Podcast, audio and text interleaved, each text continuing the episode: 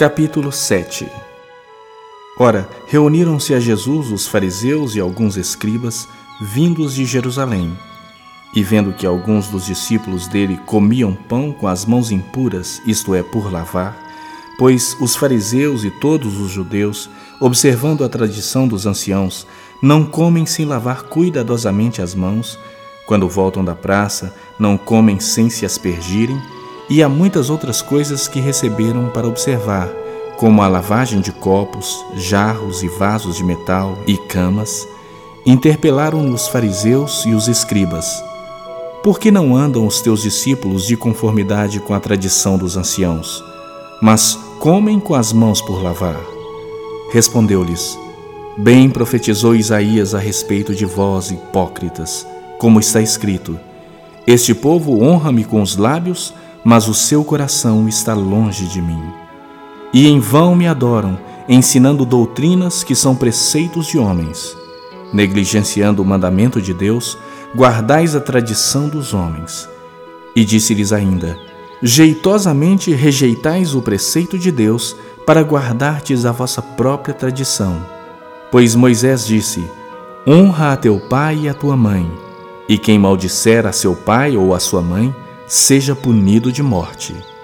Vós, porém, dizeis: Se um homem disser a seu pai ou a sua mãe: Aquilo que poderias aproveitar de mim é corbã, isto é, oferta para o Senhor, então o dispensais de fazer qualquer coisa em favor de seu pai ou de sua mãe, invalidando a palavra de Deus pela vossa tradição, que vós mesmos transmitistes. E fazeis muitas outras coisas semelhantes. Convocando ele de novo a multidão, disse-lhes: Ouvi-me todos e entendei. Nada há fora do homem que, entrando nele, o possa contaminar, mas o que sai do homem é o que o contamina. Se alguém tem ouvidos para ouvir, ouça. Quando entrou em casa, deixando a multidão, os seus discípulos o interrogaram acerca da parábola. Então lhes disse: Assim vós também não entendeis? Não compreendeis que tudo o que de fora entra no homem não o pode contaminar? Porque não lhe entra no coração, mas no ventre, e sai para lugar escuso? E assim considerou ele puros todos os alimentos. E dizia: O que sai do homem, isso é o que o contamina. Porque de dentro do coração dos homens é que procedem os maus desígnios, a prostituição, os furtos, os homicídios, os adultérios, a avareza, as malícias, o dolo, a lascívia, a inveja, a blasfêmia, a soberba, a loucura.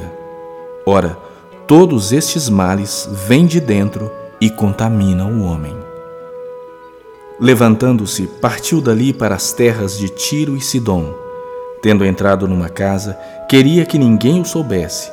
No entanto, não pôde ocultar-se, porque uma mulher cuja filhinha estava possessa de espírito imundo, tendo ouvido a respeito dele, veio e prostrou-se-lhe aos pés.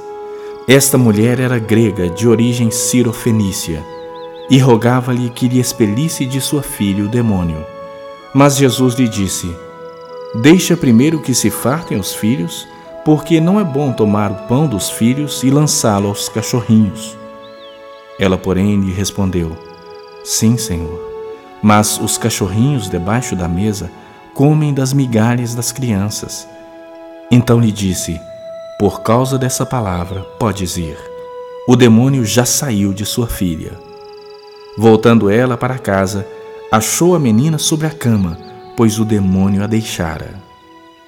De novo se retirou das terras de Tiro e foi por Sidom até o mar da Galileia, através do território de Decápolis.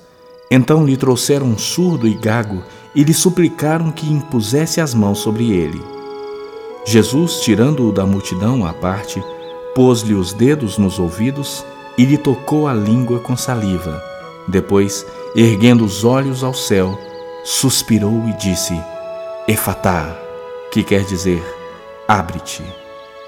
Abriram-se-lhe os ouvidos, e logo se lhe soltou o empecilho da língua e falava desembaraçadamente. Mas lhes ordenou que a ninguém o dissessem. Contudo, quanto mais recomendava, tanto mais eles o divulgavam. Maravilhavam-se sobremaneira, dizendo: Tudo ele tem feito esplendidamente bem. Não somente faz ouvir os surdos, como falar os mudos.